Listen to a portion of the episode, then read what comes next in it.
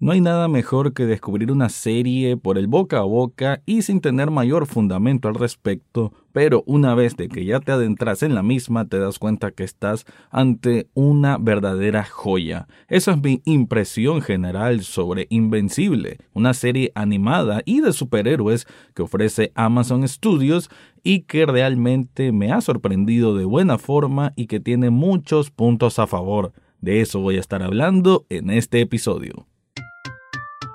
Análisis cinéfilo y seriéfilo de la actualidad. Esto y más en el podcast Echados Viendo Tele. Esta es una producción desde Nicaragua de Rafael Lechado.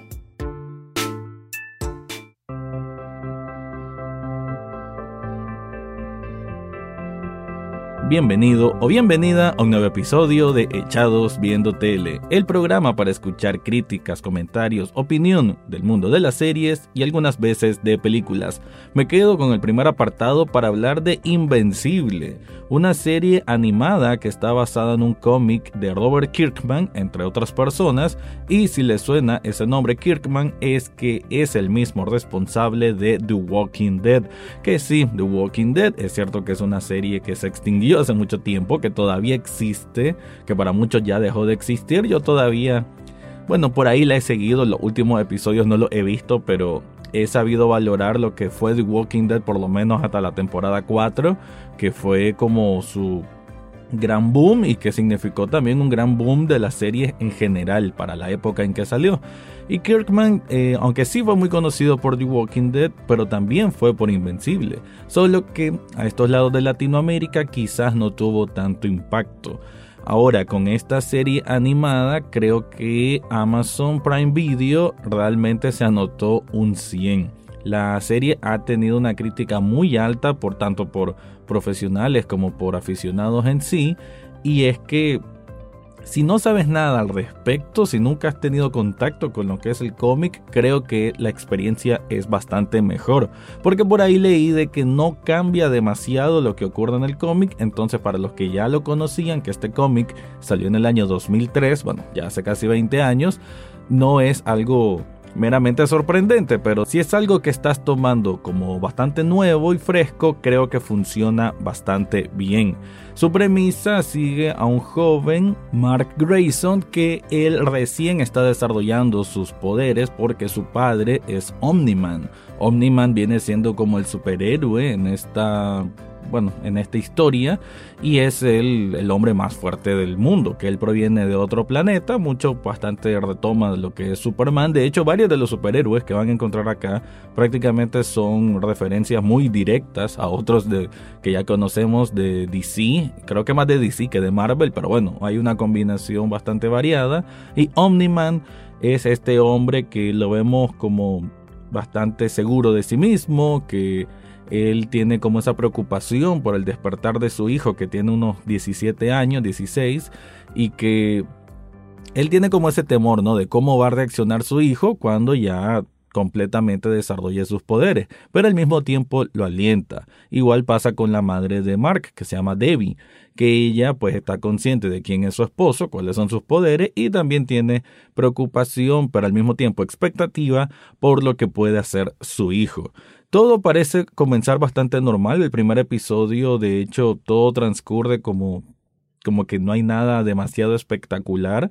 Pero lo que son las escenas post créditos o el final de ese episodio ponen el tono y la ambientación de lo que va a ser el desarrollo de la trama, que para mí es algo muy, muy, muy distinto a lo que sería una historia de superhéroes común. Es bastante más oscura, es bastante más cruda y creo que por ahí una queja general que puede haber y que también puedo hacer yo el señalamiento es que el tipo de dibujo y animación se mira bastante quizás hasta la palabra sea fuerte, pero parece un poquito obsoleto para pleno 2021. Y es que parece, sí, parece una serie animada de hace unos 10 años, 20 años.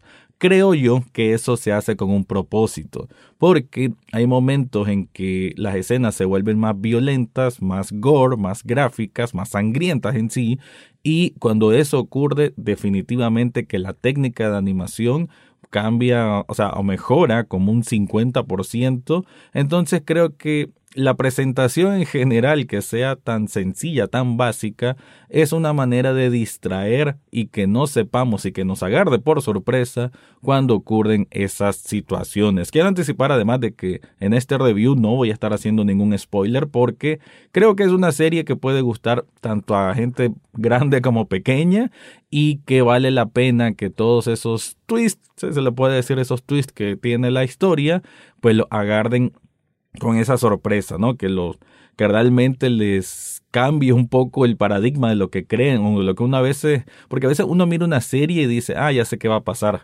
Creo que Invencible es de esas que puede dar muy bien de una manera muy inteligente esos giros sin que parezca algo forzado.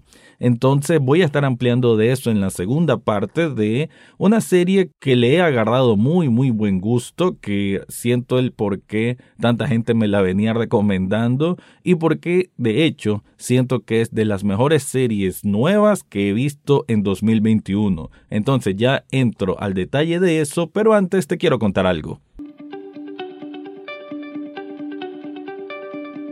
Sublishop Nicaragua es la tienda de sublimación donde puedes encontrar camisetas, cojines, hoodies, vasos, termos, un montón de artículos con diseños personalizados. Sobre todo tienen cosas que tienen el sentido del rock, del rock and roll, pero también hay productos que tienen que ver con anime, con series de televisión, con películas, todo lo que tiene que ver con la cultura pop. Y el acabado de cada uno de estos productos es fenomenal. Yo tengo varios de ellos cada mes Consigo uno nuevo porque me gustan dar prendas que identifiquen mis gustos y por eso te lo recomiendo a vos. En las notas de este episodio te dejo el enlace para que descubras todo lo que ofrecen ahí.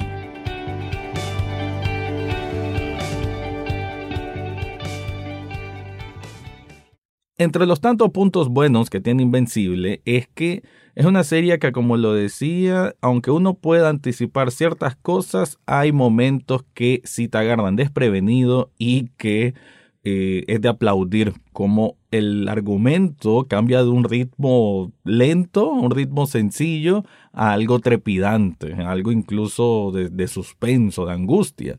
Y es porque no, no se ve venir mucho de los cambios de algunos de los personajes. Algunos sí son bastante estancados y cliché, pero de los principales, pues por lo menos no vemos eso.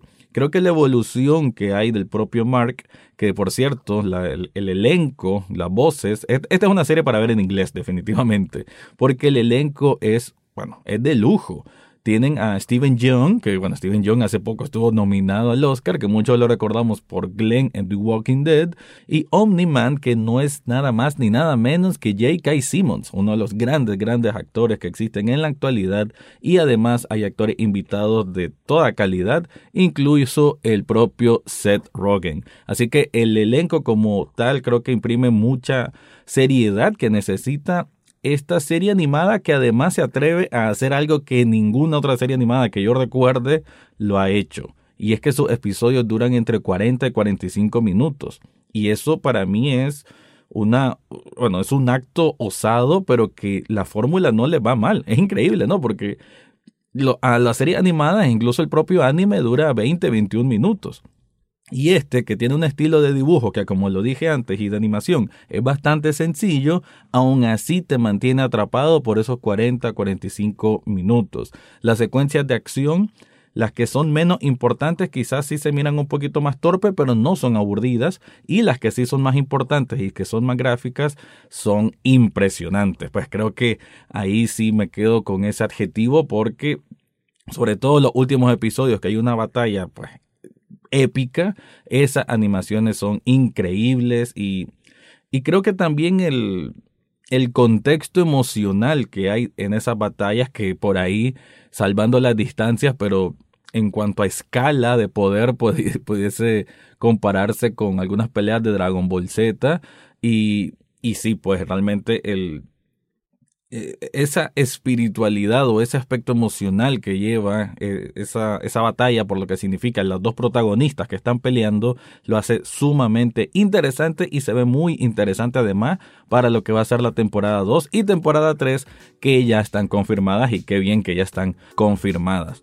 También decir pues de que Invencible es una serie que aunque tal vez toca el tema de juvenil, de romance juvenil, de ese tipo de obviamente de elementos, porque al final está hecho como para un público entre juvenil y un poquito más maduro, pero no cae mal. De hecho, creo que por lo mismo, las caracterizaciones, las voces, el elenco, le imprimen bastante realidad, hasta donde se le puede decir, bastante autenticidad, y eso funciona para que, aunque estemos viendo dibujos bastante, e insisto, bastante básicos, pero las voces le dan como que estés viendo una serie drama o una serie de superhéroes que pudiese compararse, y por eso también quería hacer esta mención con The Boys. The Boys también es una serie, en este caso live action, que proviene de un cómic y que digamos los superhéroes no son siempre los más justos. De hecho, The Boys lo que tiene es de que muchos de ellos son nefastos, son gente mala. Aquí en Invencible vamos a ver un poco al respecto, pero con otro tipo de, de paradigma o de discurso del por qué son así. Pero sí creo yo que vale la comparación por lo que son superhéroes que salen del molde común de lo que vemos en el MCU o en las películas de DC. Entonces, para ir cerrando, me parece que Invencible es una serie animada que sobrepasa cualquier expectativa sobre película o sobre serie de superhéroes. Me parece que la construcción de la trama está muy bien llevada. Son ocho episodios su temporada 1 y creo que es poco el relleno, que también es de agradecer. Y vuelvo e insisto, el hecho de que sean episodios de una duración mayor es increíble que diga que no hay tanto relleno porque saben muy bien llevar ese ritmo, ese, ese paso a paso entre las cosas que van sucediendo y hay tantos momentos de como decía, ¿no? Emotivos, de angustia, de preocupación, porque no sabemos que las cosas van escalando a un nivel de que, bueno, la Tierra está en peligro, ¿no? Esto tratando de resumirlo muy, bastante. Pero más que la Tierra está en peligro, es el protagonista que su vida se se desbarata por completo y el ver esos cambios o cómo él está sufriendo esos cambios, cómo esta familia está sufriendo estos cambios y la gente alrededor de ellos, creo que eso es lo que lo vuelve más emocionante. Entonces, para cerrar, me parece que Invencible es una serie que nadie debería dejar de ver. Si te gustó The Boys, si de pronto te gustan lo que es el superhéroe, pero algo diferente, algo más crudo, algo más maduro, porque también hay cosas que tienen que ver con con una evolución de personajes, pues definitivamente que Invencible es para vos. Pero también, si vos ya la has visto, ¿qué opinas de la misma? Este capítulo lo voy a estar subiendo en las redes sociales de Echados Viendo Tele para que ahí dejes tu comentario. Y también antes de despedirme, tengo que recordar que en las notas de este episodio hay un enlace de coffee.com pleca Echados Viendo Tele con el que puedes hacer una donación de un café virtual. Un café virtual a apenas cuesta un dólar y con eso ya estás apoyando este programa. Ahora sí me voy, ese fue mi review bastante express de Invencible. Eso fue todo por hoy en Echados Viendo Tele. No olvides suscribirte desde tu sitio favorito, ya sea Spotify, Apple Podcast, Google Podcast o hasta en YouTube. En las notas del podcast encontrarás el acceso a Facebook, Twitter e Instagram además de cómo hacer una donación de un café virtual a este programa.